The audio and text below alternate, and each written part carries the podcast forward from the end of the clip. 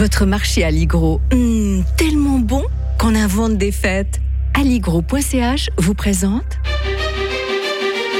Radio FR, un jour, une histoire. Alain-Jacques Dornard. L'historien de Radio Fribourg a passé un bon week-end hein, en ce euh, 21 novembre. On va revenir en 2004 avec un pays dont on parle énormément en ce moment. Ce pays, c'est l'Ukraine. Et on revient ce matin à cette révolution orange à Kiev, Alain Jacques. Ouais, ça démarre en fait sur une élection truquée, celle du candidat pro-russe Viktor Yanukovych à la présidence de la République et qui jette l'opposition dans la rue.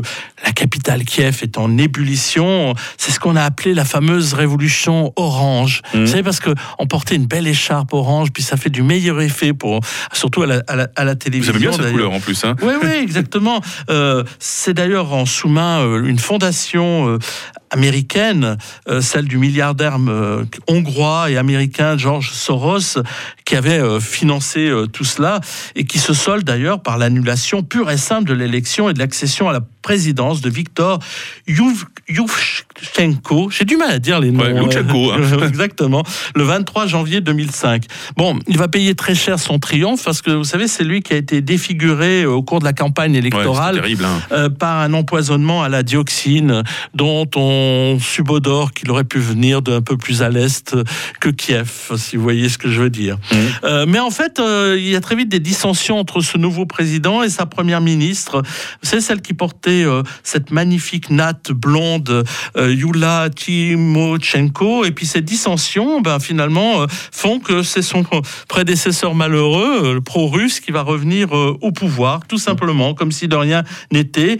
Et contre toute attente, Yanukovych va entamer des discussions avec l'Union européenne en vue d'une possible Mhm. adhésion.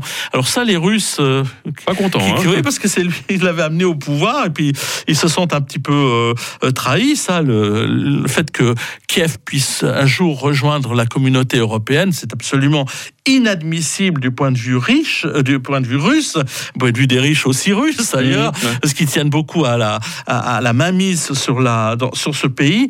Et voilà, euh, grand classique en Ukraine, le président de l'Ukraine interrompt brutalement les négociations parce qu'il peut pas faire autrement. Il a des grosses menaces qui pèsent sur son pays.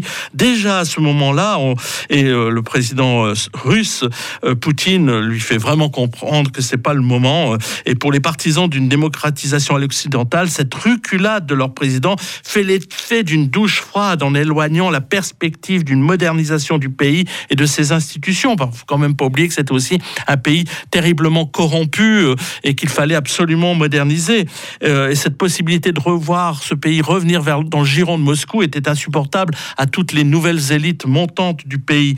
Et neuf ans, jour pour jour, après la révolution orange, eh bien, ce sera la nouvelle révolution dite Euromaïdan. Vous savez, sur cette place de Maïdan, euh, où on aura droit à des magnifiques travelling à l'américaine. Et ça tombe bien parce que ce sont les Américains qui filment cela pour donner des très belles images avec l'hymne euh, ukrainien qui est très très beau à entendre.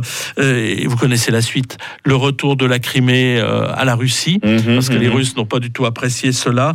Le Donbass qui essaye de faire sécession et finalement l'intervention russe en février dernier. Et nous serons en 1977 demain avec l'historien de Radio Fribourg, Alain-Jacques Tornard, euh, pour nous évoquer le Concorde, hein, ce rêve anglo-français qui n'a malheureusement pas duré très très très longtemps. hein. À demain, Alain-Jacques Tornard. À